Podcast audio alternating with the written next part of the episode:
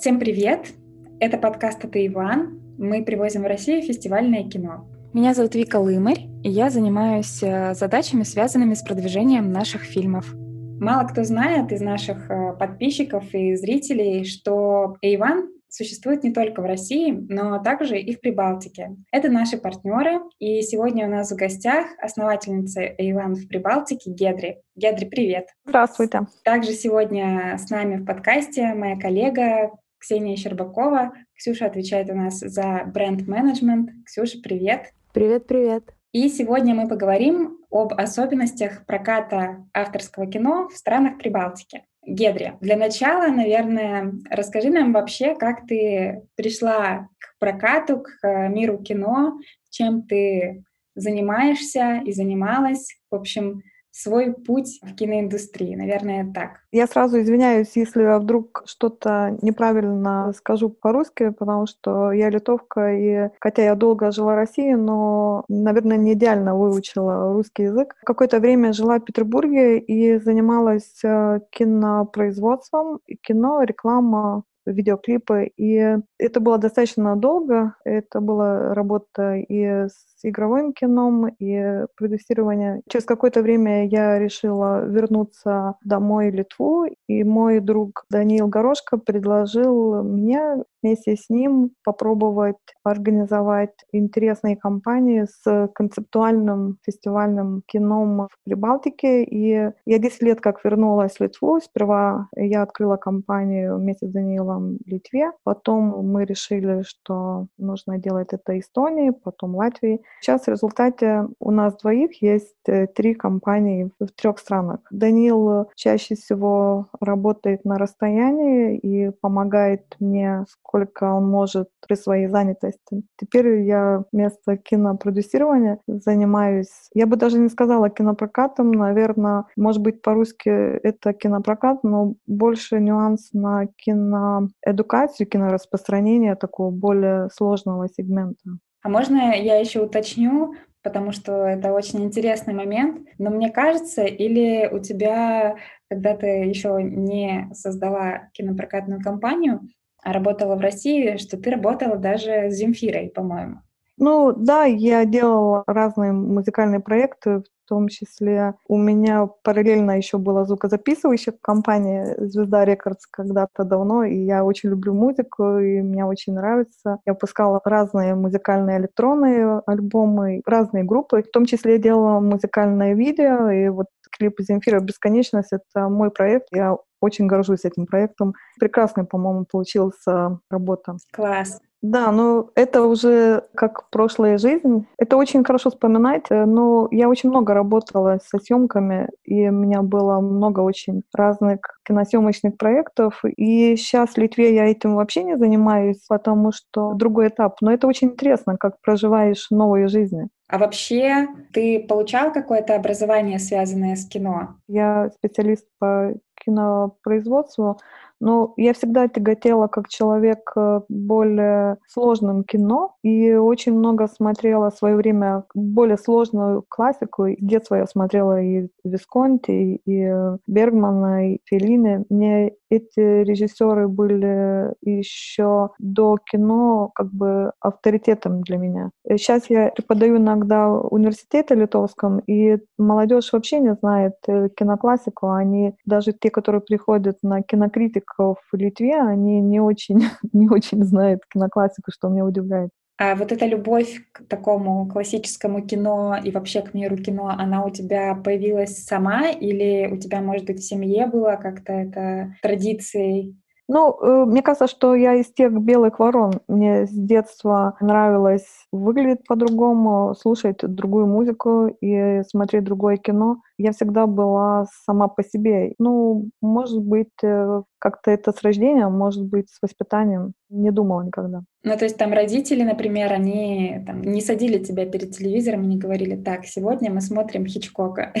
Нет-нет, э, родители у меня абсолютно демократичные, мама режиссер и максимально демократы, что хочу, то делаю. Занималась, сама ходила в спортивную школу, сама музыкальную школу, сама ходила в кинотеатры. Мне давалась полностью свобода свобода самообразования. Хотя, когда я была маленькая, я жила с дедушкой и бабушкой, и дедушка очень много учил меня языкам и, и учил мне джазу. Наверное, потому мне очень нравится электронная музыка, что я с маленького рождения слышала джазовую музыку. Класс, интересно. Давай тогда вернемся к компании, наверное, вашей. Вас же вообще не так много в компании человек, а при этом вы работаете на несколько стран. Расскажи, как у вас вот устроены процессы в команде, сколько у вас человек, кто чем занимается, и как вы вообще справляетесь с таким объемом работы? У нас есть э, мой эстонский ассистент, который занимается Эстонией, который знает эстонский язык, нюансы языка, характеры эстонцев, что очень важно, потому что эстонцы очень серьезно отличаются от литовцев или русских, или латышей. Есть э, Литве, главные, как правая рука, Довидас, который занимается коммуникацией и рекламой, он занимается всеми тремя странами вместе со мной рекламой фильмов и концептом компании. Он учился в Лондоне на маркетолога и долго жил в Англии, вернулся в Литву и имеет также какой-то сторонний взгляд на дела. И то, что он был какое-то время не в этом кругу литовцев, а из стороны. И это очень интересно. Нам получается тандем что он имеет такой же примерно взгляд, как и я, на сильные стороны или слабые стороны. А Латвии мы делаем понемножку все. Получается, что Латвии такого ассистента нету, потому что это самый маленький рынок, и я там работаю одна, но с помощью многих людей по найму, которые нанимаются конкретно, если нужно пресс-релизы распространить, написать. Есть люди, есть журналисты, которые помогают, есть редактор, но это все люди не в компании, а которые нанимают нанимается на конкретную работу. Э, получается, что вас, по сути, двое-трое человек, которые работают в команде. Нас, например, где-то человек 12, и то иногда кажется, что как будто бы не хватает иногда рук. А вас вообще трое, и там, да, есть какие-то люди на аутсорсе, которые вам помогают, но это все равно получается там юридические, финансовые моменты, там бухгалтерия, это все тоже на тебе, грубо говоря. Помимо выбора фильмов, общения с кинотеатрами, и так далее, продвижение. Да, но у России огромнейшая, у вас э, живут огромнейшее количество людей, у вас очень много кинотеатров. У нас все три страны — это очень ограниченное количество зрителей. То есть работы с фильмами много, но у нас никогда не будет ничего подобного по отдаче, что есть в России, потому что у нас вообще сельские страны, по сути, у нас много людей живут э, в маленьких городах, где нету кинотеатров. Особенно это касается Латвии, где один большой город, а дальше маленькие городочки, где кинотеатры есть, но они могут собрать там 100-200 человек, и тогда ты работаешь на один город.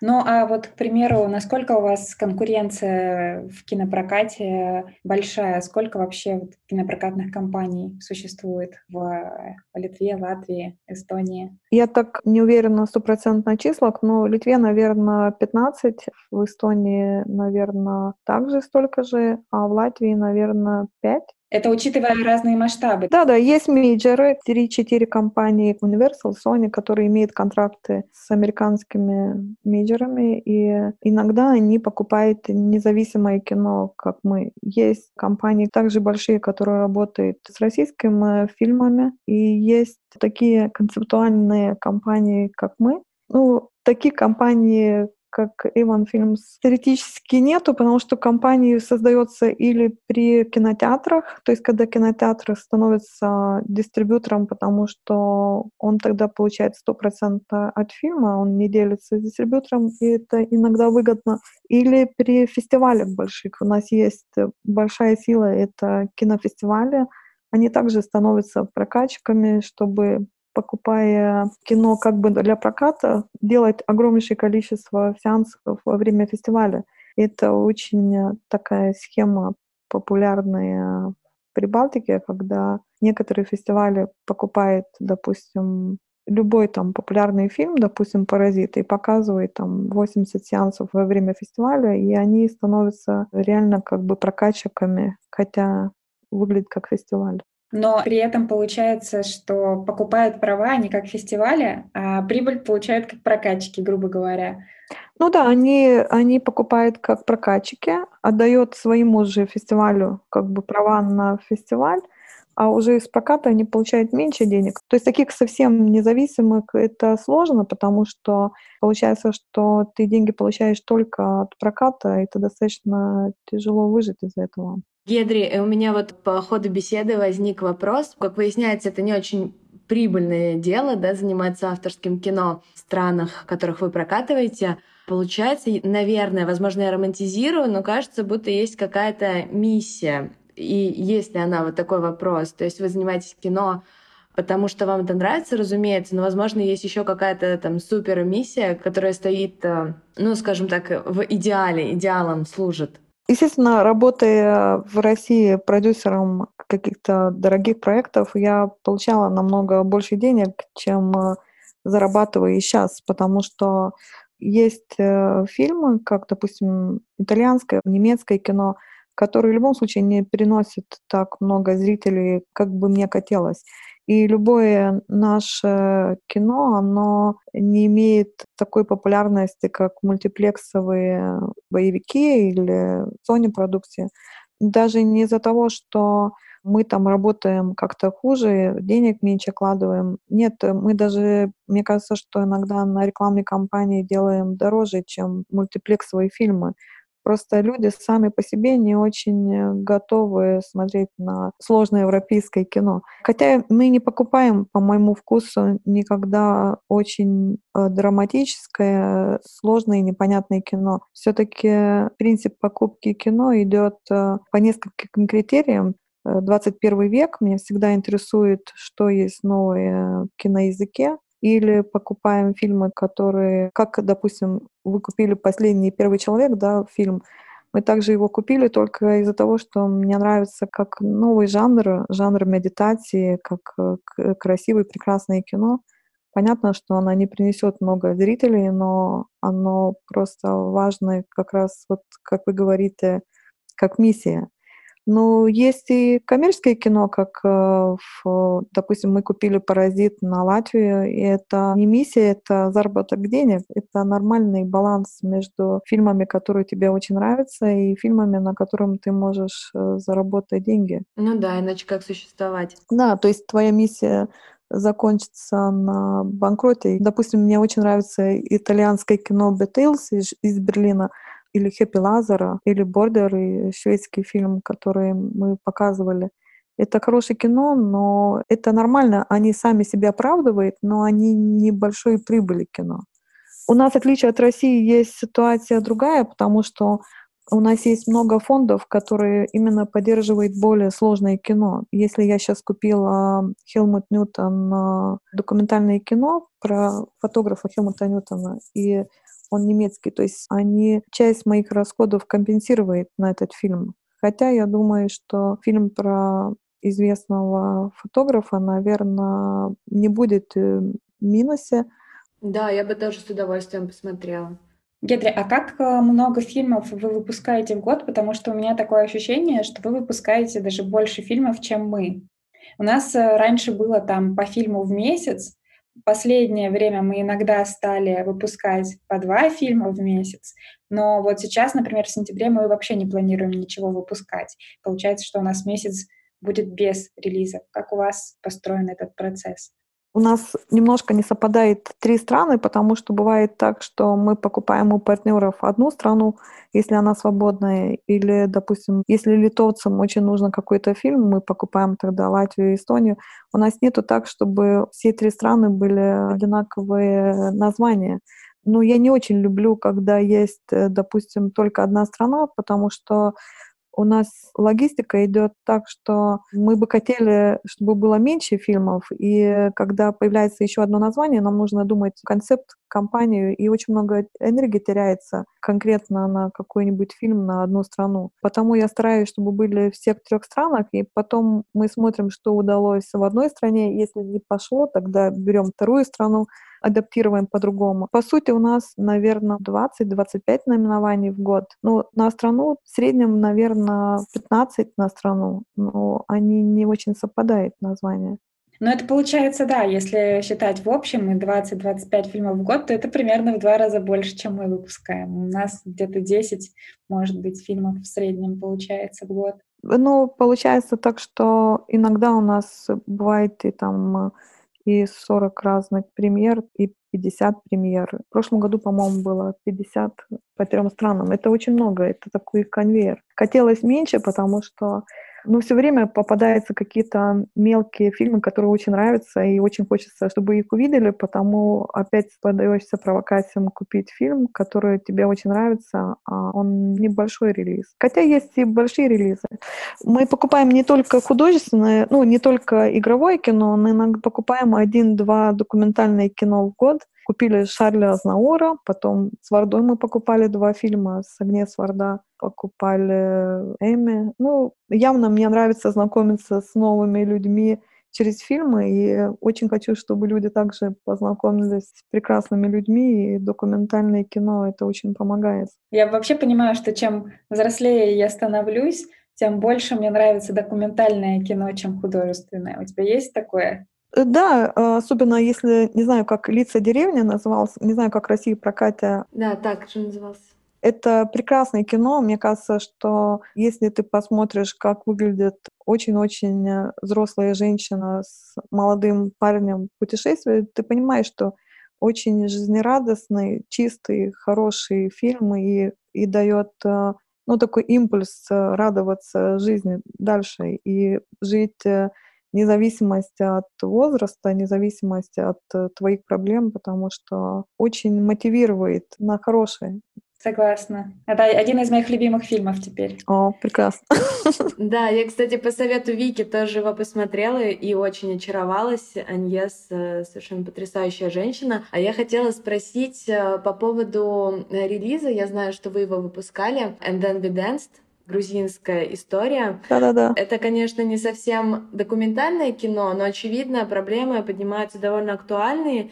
И, если я не ошибаюсь, в России фильм в прокат не выходил, тоже по, наверное, очевидным причинам. Мне кажется, что да. Серьезно, да? И Грузия восприняла... Я очень люблю Грузию, у меня много там друзей, я обсуждала с ними фильм, они восприняли его неоднозначно, и хотелось бы ну, такой мой личный, наверное, интерес, но все же интересно, как э, восприняли зрители балтийских стран, да, при Балтике. Можете что-нибудь об этом рассказать? Э, фильм очень-очень э, хорошо прошел во всех трех странах. Мы привозили главную героиню, девушку, и много работали с этим фильмом. Он получился таким как бы очень позитивным. У меня точно были фильмы намного более открытые, сексуальные, чем этот. Это такой э, детский сад по поводу каких-то там эротических сцен. Это очень политкорректно, мне кажется. Вот. Да, очень тонкое кино. Не имеет никакого отношения к вульгарности или к чему-то. И у нас, что касается именно сексуальных тем, э, любых там, у нас была еще девушка или ее фильм бельгийца, который побеждал Ансет Энригат, по-моему, побеждал в Канах. У нас достаточно много связано. Я всегда поддерживаю, если только возможно, других людей, как, допустим, Бордер, э, Любовь троллей. Мне всегда нравятся какие-то другие люди. И когда мы танцевали фильм, был э, абсолютно вообще бесконфликтно он прошел. Ничего такого он не вызвал ни в прессе, ничего. Ну, а вы же вообще работаете как бы в Европе, и там, наверное, вообще редко бывают какие-то недовольства по поводу сюжетов фильмов.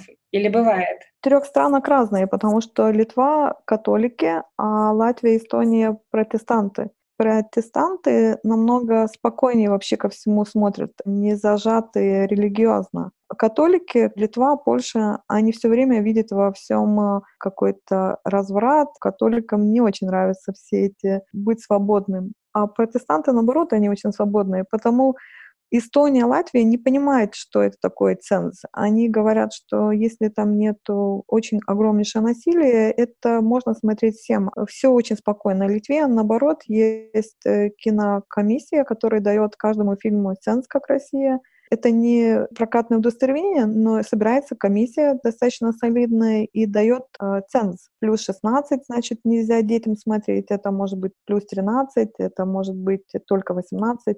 И литовский цен всегда выше, чем э, Латвия и Эстония. И с этим очень серьезно, потому что у нас это большие штрафы кинотеатрам, если э, не прокатное удостоверение, именно ценз должен пройти комиссию. В этой комиссии люди, которые защищают э, права детей. Комиссия именно не из бюрократов, а из психологов, из философов. Они берут на себя ответственность, можно ли этот фильм смотреть э, детям.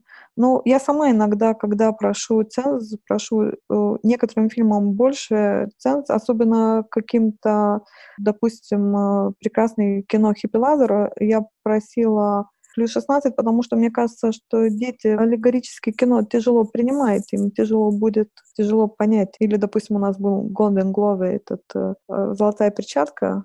Да-да-да.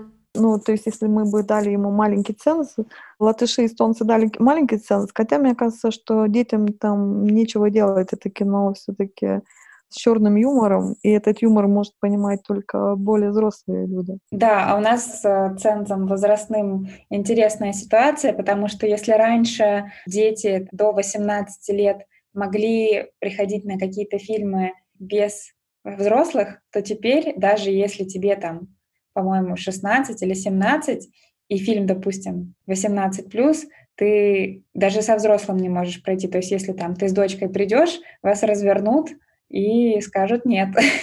Но у нас это то же самое в Литве. Вот в Латвии, Эстонии это нету. Но литовцы, я говорю, что католики, люди такие, ничего не сделаешь, у нас такой менталитет. И на самом деле Европа очень разная, очень разные э, цензы дает на каждый фильм. И есть э, Швеция, есть там Италия, они по-разному воспринимают те же самые фильмы, или там Литва и Эстония. России кажется, что Литва, Латвия, Эстония одинаковые восприятия кино. Э, нет, у нас абсолютно разные. И по статистике видно, что то, что нравится литовцам, вообще не понимает э, эстонцы или наоборот. А где больше всего смотрят кино? Вот среди этих трех стран? Естественно, Литве, потому что Литва самая большая, больше городов здесь. Эстония Латвия развивались только Таллин и Тарту, а в Латвии только Рига. Из-за этого есть ну, неровное количество жителей, то есть деревняк э, люди менее смотрят кино, чем в городах. А Литва, э, наоборот, у нас Вильнюс, Каунас, то есть у нас до 100 тысяч много городов, а у них э, или большой город, или город уже 80 тысяч, а у нас до 100 тысяч. И из-за этого другое количество людей, которые смотрят. Ну вот, а ваша аудитория, которая ходит, например, в плане возраста, она примерно одинаковая или есть какой-то перекос, что в одной стране больше любят авторское кино молодежь, а в другой более взрослая аудитория. Как у вас есть какие-то наблюдения по этому поводу? Что меня удивило, в Эстонии много очень пожилых людей смотрят кино, а в Латвии очень хорошо смотрят кино, где есть э, звезды. В Литве более белые вороны. Литовцам нравится иранское кино, нравится корейское кино. То есть Литве может э, выстрелить совсем непонятные тенденции. Здесь можно показать марокканское кино, неизвестный святой я купила в Канах, и нормально смотрели. В Латвии, Эстонии тяжело проходят какие-то такие более экспериментальные кино. Мне кажется, что Литва более готова на какое-то странное кино. При этом интересно, что ты говорила, что в Литве э, более да, какие-то скептически настроенные ребята. Это э, не те, которые смотрят кино, это общество, которое смотрит кино, они очень демократичны, им все хорошо. Но у нас есть религиозные люди, которые чаще всего не смотрят мое кино.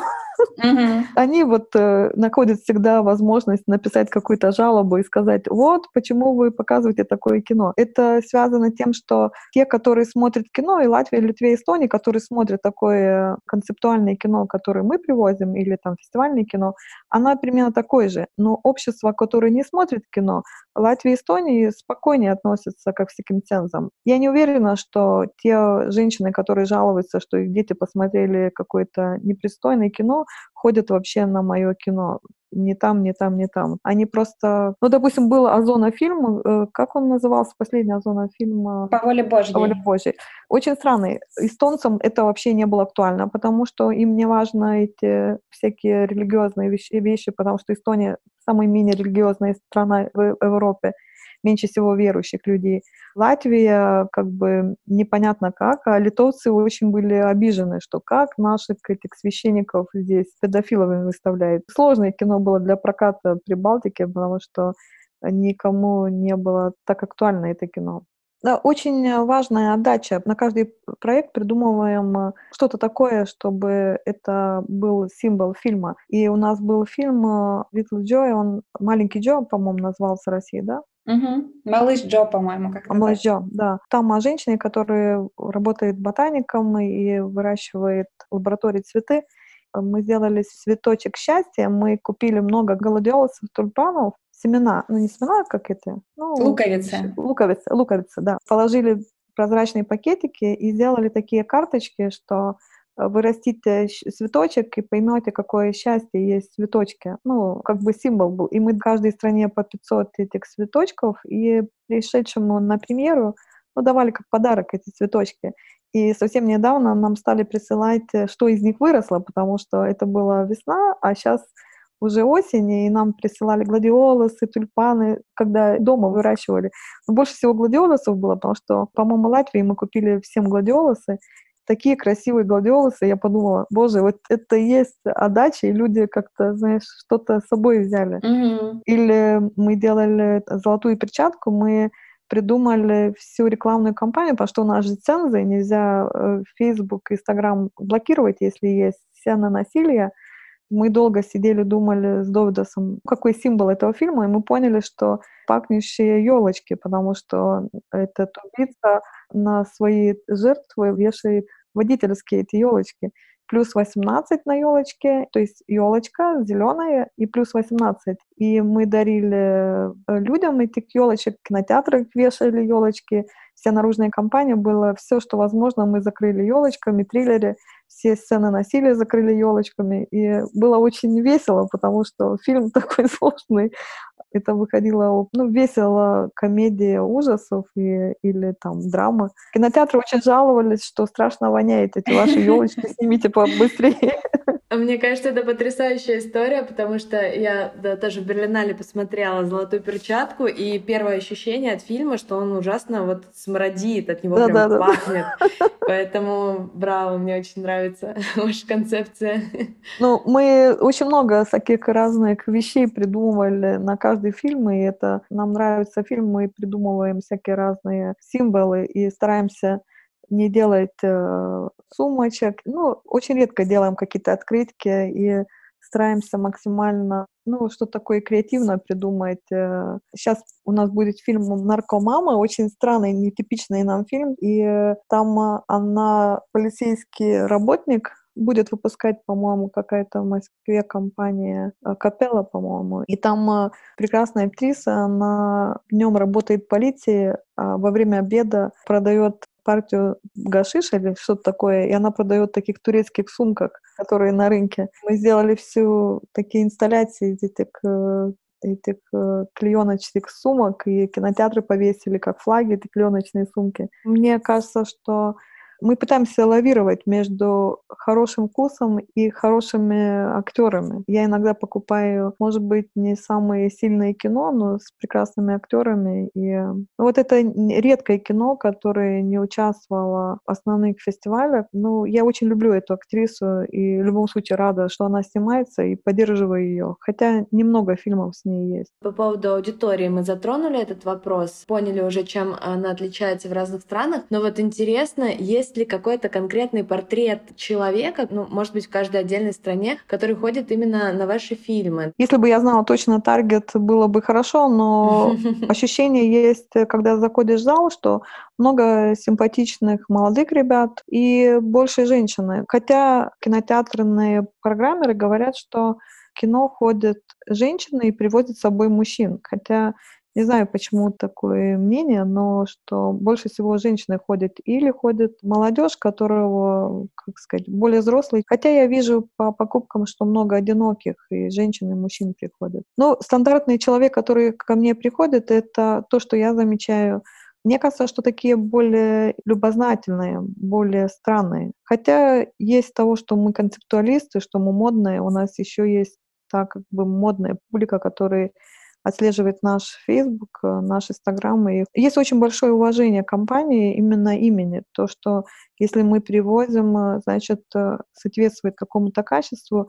И у нас есть ну, немного, но есть фолловеры, которые, которые отслеживают, что мы делаем, и там их, не знаю, на Вильнюс, наверное, на Литву, наверное, 8 тысяч, которые отслеживают, что мы делаем, и они не всегда может к нам прийти, но есть постоянные наша публика. Мне кажется, что в России также вы работаете это с какой-то там сегментом, который отслеживает вас и смотрит, что вы делаете. Ну да, у нас есть своя аудитория, как нам кажется, и нам бы хотелось ее расширять. Мы их очень любим, и кажется, что есть такое некое комьюнити. Да, мы часто, ну, во всяком случае, в Петербурге после премьеры ходим в пив-пав, потом обсуждаем фильмы. Mm-hmm. Да, есть такая тенденция. И еще возник такой вопрос, пока вы рассказывали. Наверняка есть какие-то специальные классные кинотеатры в этих странах. Не знаю, может, быть, нет. Во всяком случае, я помню, что когда мы записывали подкаст с Данией Дорожко, с э, нашим основателем, он нам порекомендовал очень много классных кинотеатров в Берлине. Я подумала, что будет интересно нашим слушателям, ну и мне в частности, узнать, может быть, какие-то классные, интересные кинотеатры, а, нетипичные вот в странах, где вы прокатываете кино которые вы любите, может быть, особенно? Ну, я думаю, что как и там в Петербурге, в Москве и там, не знаю, наверное, в Волгограде, в любом там городе есть какой-то кинотеатр, который сидит э, человек, э, программер, который больше понимает программе, и, может быть, он находится в более приятном месте. Не всегда совпадает э, визуальность э, с содержанием. Ну, как-то есть все-таки, что какой-нибудь один кинотеатр э, более интересный. А когда Россия такая большая, наверное, у вас там точно есть э, со вкусом люди. Интересная ситуация в Латвии. В Латвии живет, э, если я не путаю, миллион восемьсот жителей, в Эстонии миллион триста, а в Литве почти три миллиона. То есть Литва больше два раза по жителям, чем э, Эстония, и на миллион больше, чем Латвия. Но в Латвии строили купцы из России после 2018 года, инвестировали много денег в Ригу, Елисеевы купцы построили один из самых в то время дорогих и прекрасных с лепниной, как дворец, как э, опера балета театра, построили кинотеатр, который теперь называется Splendid Palace. Они его отреставрировали, и это на самом деле прекрасный образец старого оставшегося кинотеатра. То есть там один большой зал именно еще акустике по всему сделанный как кинотеатры в 30 каком-то году этими купцами Елисеевыми профинансированы. И еще дополнительно там в советское время был, по-моему, «Титаник» кинотеатр, который они соединили, он за стеной был. То есть у них э, два зала с очень красивым интерьером и с таким э, даже, я бы сказала, театральным интерьером, а не современным. Эстония имеет один кинотеатр в советском здании, который также там лет 60, Сопрус кинотеатр, и имеет один современный кинотеатр, где показывается артовое кино. В Литве есть Каунасе очень красивый отреставрированный кинотеатр Радиоко, который остался и который содержит э, правление города, и они имеют э, очень хорошую программу, потому что когда есть бюджет делать, что хочешь, и город это финансирует, ты можешь не показывать мультиплексовые фильмы для выживания. В Вильнюсе есть больше кинотеатров, есть очень симпатичные два кинотеатра «Киносказка», которые наши основные партнеры, которые показывают артовое кино. То есть кинотеатры — это то место, которое очень важное для нас. Э, нас чаще всего не показывает мультиплексы, потому что Но если какой-то маленький фильм, как, допустим, «Три дня Кубероня», его не будет смотреть в мультиплексе, люди не поймут, э, о чем фильм. Да, но я думаю, что мы можем переходить к нашей заключительной части. Мы хотели бы еще с тобой обсудить про последние, так сказать, обстоятельства, которые происходят с индустрией, в которых мы оказались в новых реалиях, как вы пережили режим самоизоляции, как вот изменилась ваша работа, что поменялось, что будет еще меняться, на твой взгляд, и вообще какие у вас планы? Я думаю, что надо быть э, очень э, Нострадамусом, чтобы понять, что будет дальше. Можно де-факто сказать, что произошло. А произошло то, что пять месяцев мы работали с VOD активно, мы работали с телевидением, но совсем не выпускали релизы. То есть, что, в принципе, для меня, как человека, который придумал, что мы будем показывать кино в кинотеатрах, и что я все время поддерживала кинопрокат, и мне кажется, что публичное совместный просмотр в кинотеатрах — это одно из больших удовольствий. Не очень поддерживала эгоистичные просмотры одиночества у телевизоров. Кажется, что это в вторичном рынке хорошо, но все-таки самая большая магия кино именно смотреть вместе с кем-то в большом зале с хорошей акустикой. Ну, я за коллективные просмотры. И Естественно, немножко шоковое состояние было от того, что происходит в наших странах, что происходит в мире, и как бы тяжело смириться, что мир изменился. Но мир изменился, и понятно, что сейчас очень много разрушенных бизнесов, разрушенных компаний, планов, и нужно голове перестраиваться, потому что 10 лет мы работали на одном направлении и строили компанию без учета корона-кризиса. Теперь нужно все пересматривать и переделывать, что очень тяжело психологически. Ну, думаю, что будущее за борьбой против пиратов, потому что пираты плохо и для России, и для Литвы, и для Латвии, и для Эстонии, и для всего мира. Нужно много инвестировать и много делать так, чтобы были легальные просмотры, потому что если не будет зарабатывать э, производители денег, все банкротирует. Люди смотрят кино, но они смотрят э, в интернете, и чтобы они заплатили небольшие деньги правообладателям, а не пиратам, это нужно наводить порядок. И мне кажется, самый большой э, акцент должен быть во всех странах борьбы против пиратов. А все другое, как бы, понятно, нужно и дальше работать э, в реальных кинотеатрах, нужно делать интернет-кинотеатры, но пока не будет наведен в интернете порядок, все это будет э, против нас, это бессмысленная работа. А вот еще вопрос, помогало ли государство вот в этой ситуации с пандемией кинопрокатным компаниям и вот таким малым бизнесом? Э, прямую нет. Европа поддерживает прокатчиков, которые занимаются европейским кино, и мы имеем программы помощи. За каждый зритель мы получаем обратно фонд, который мы можем потратить на покупку прав или на рекламные кампании. То есть если раньше мы получали за один зритель фонд 90 центов за один зритель до 14 тысяч зрителей, если ты показал 10 тысяч зрителей, ты 9 тысяч фонд мог иметь а сейчас этот фонд стал евро 35, то есть ты уже имеешь не 9, а 13 500. Здесь они увеличили потом чтобы в будущем мы могли выжить, там есть некоторые помощи фондов. Но само по себе государство, Литва придумала программу, чтобы кинотеатры не разорились, потому что пять месяцев плохо все работали, и сейчас работает на 50%. Придумали помощь кинотеатрам и дистрибьюторам, но это небольшие деньги, тысяч пять или десять будет э, на каждую компанию. Но это не те деньги, которые может спасти компании, но помогает чуть-чуть эстонцы. Латыши не помогают, потому что у них дистрибьюции вообще не существует, им некому помогать. Если мы хотели получить э, поддержку от государства, но ну, мы хотели заниматься VOD, мы хотели заниматься ТВ, тогда, если бы я попросила, я бы нарушила бы закон, если бы я не сказала, что я занимаюсь VOD. Если бы я остановила компании и перестала бы пять месяцев работать, государство бы меня содержало, компанию содержало бы. Но это, мне кажется, что это слишком э, рискованно было бы совсем закрыть компанию. Еще такой небольшой вопрос. Есть ли большая разница в цене на билеты в разных странах, вот, э, в которых вы выпускаете фильмы? Нет, только разных кинотеатрах, как и России, наверное. То есть если есть сеньорский билет, или есть студенческий билет, или есть э, регулярные билеты, ну, они очень большая разница между ними. Сеньорам самые маленькие, наверное, утренний сеанс 3 евро, наверное, регулярные там 7-8 евро. Ну, какие-то такие цены. А как у вас э, сейчас обстоят дела с прокатом? Вы уже открыты, вы выпускаете кино, люди ходят или все пока еще? У нас все открыто. У нас очень разные ситуации теперь с коронавирусом в этих странах и разные ситуации с государственным политикой, потому что в Литве выборы, потому у нас там самые странные какие-то запреты.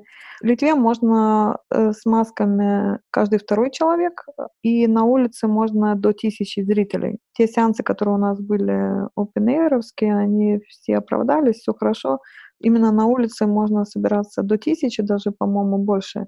В Латвии также, по-моему, в Латвии не надо маски, и в Латвии не закрывалась, отличие от Литвы. Литва закрывалась еще на несколько месяцев кинотеатры, но в Латвии каждый второй, а Эстонии каждый человек может быть. Там есть дезинфекции какие-то, то есть каждый человек должен иметь свое место, ты не можешь сесть в другое место. И компьютер фиксирует, где ты находишься, если кто-то заболеет, чтобы предупредили соседних людей. Но у нас есть другая ситуация, что Литва со своими тремя миллионами находится со столицей, которая 40 километров от Беларуси, но очень далеко от моря. Нам до моря из Вильнюса ехать 300 километров. И из-за этого летом у нас э, все уезжают на озера, на море, в кинотеатрах в Вильнюсе нет людей. А Рига и Таллин находятся на морях. Они имеют свою Юрмалу или свои пляжи. Нету такого массового отъезда на море. У нас очень много кто берет свои офисы и перевозит на море на лето, потому у нас в кинотеатрах и так очень мало людей. В Литве сезонно закрывается на три месяца кинотеатры, что Латвия, особенно Эстония, никогда не делает. Эстонии не закрывается ни один кинотеатр на лето. А у вас рассадка тоже через одного в залах? Ну, там, знаешь, постоянно меняются планы. То придумывает метр и метр стороны, то каждый второй ряд. На самом деле, самый кинотеатр уже не понимает. Сейчас мы выпускаем в сентябре э, два фильма в Латвии, два фильма Эстонии, Литве не выпускаем. Но выпускали три фильма в августе в Литве, ну, опенейровские вот эти сеансы были очень хорошие. И будем выпускать в октябре, посмотрим. Мы сделали в Литве перерыв, потому что хотим понять, может быть, можно будет э, лучше работать. Но в любом случае получается, что четыре релиза за сентябрь, два Латвии, два Эстонии, ну, Литве перерыв. Было бы шесть релизов за сентябрь. Ну да, да, это тяжело. Мы выпустили в августе 7 релизов, в сентябре немножко меньше. А как вот в таких условиях бывает, что до какого-то фильма меньше получается уделять внимание? Есть ощущение, что нелюбимый ребенок кто-то в итоге из фильмов? Как мы покупаем фильмы? Быстро расскажу. То есть есть э, фильмы, которые посмотрим в фестивалях и сразу покупаем после просмотра. То есть понравился фестивалик. Есть те, которые посмотрели, долго думали, потом все-таки решили купить, э, ну, продумывая. Ну, так очень редко получается, чтобы покупали через какое-то время. Может быть, как-то понимаем, что программе не хватает конкретного вот такого фильма, там, или комедии, или там драмы. А есть еще пресейлы. Вот с пресейлами сложно, потому что мы покупаем на читании сценарий, на актерах, на режиссерах. И эти пресейлы — это кот в мешке, и, и вот это самое опасное. Вот у меня был фильм, который, по-моему, также и Россия купила, Кулио Мадема «Мама», который я страшно не излюбила. Он очень дорогой был. Я не знаю, как там Россия отработала. Не очень хорошо. мне казалось, что э, режиссера нету, режиссер здесь Пенелопа Круз, и меня это так раздражало, этот фильм, хотя мы вышли с ним плюс, все хорошо, но это редкий фильм, который мне вообще не ложилась душа на него. Редкий случай, когда мне самой было непонятно, ну и что же мы купили. Хотя много кому нравился, и э, точно были хорошие отзывы на этот фильм у кого-то, но я даже не могу психологически понять. Но может тот случай, когда мне не нравится мелодраматическое женское кино. Угу, угу, да. Но там и тема непростая, да, вот это заболевание, как бы тяжелое достаточно кино. У нас тоже нам было. Ну, молочные зубы также прекрасное кино, мое любимое. Да, да. Тема такая же, но это же совсем другое кино, чем мама. Да, подход другой совершенно, это правда. Я думаю, что мы, в принципе, можем тогда заканчивать нашу дискуссию. Мне кажется, мы очень хорошо поговорили, много чего обсудили. Спасибо, девушки. Спасибо большое. Удачи в прокате, держитесь, чтобы полные залы и много проданных билетов. Да, Гедра, спасибо большое за беседу и успехов э, вам в прокате в этом году и нам тоже. Спасибо большое, уважаемые друзья, что дослушали до конца. Мы будем рады услышать от вас обратную связь в комментариях и увидеть ваши лайки, если вам понравился подкаст. И до встречи в кино.